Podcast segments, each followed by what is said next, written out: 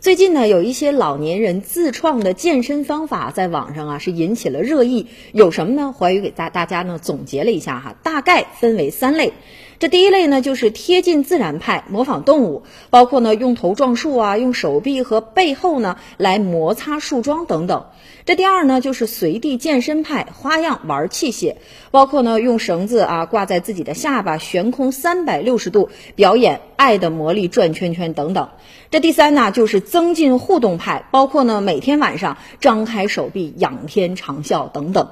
那有专家就说了哈，其实这些方法并不科学，还会给身体呢带来一定的伤害。一味的强力锻炼可能导致本身的疾病加重，甚至呢诱发其他的意外发生。实际上啊，对于民众，尤其是老年人盲目健身不得要领的现状啊，有关方面呢已经有所关注和重视了。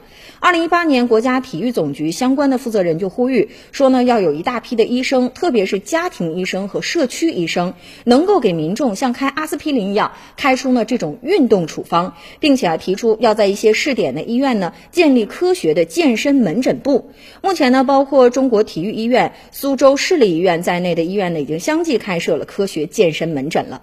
那与此同时呢，在全社会打造一张科学健身的信息传播网也是必不可少的。良性、有效、客观的科学健身知识，自然会让这些充满噱头的野路子健身方式呢是没了生存的空间。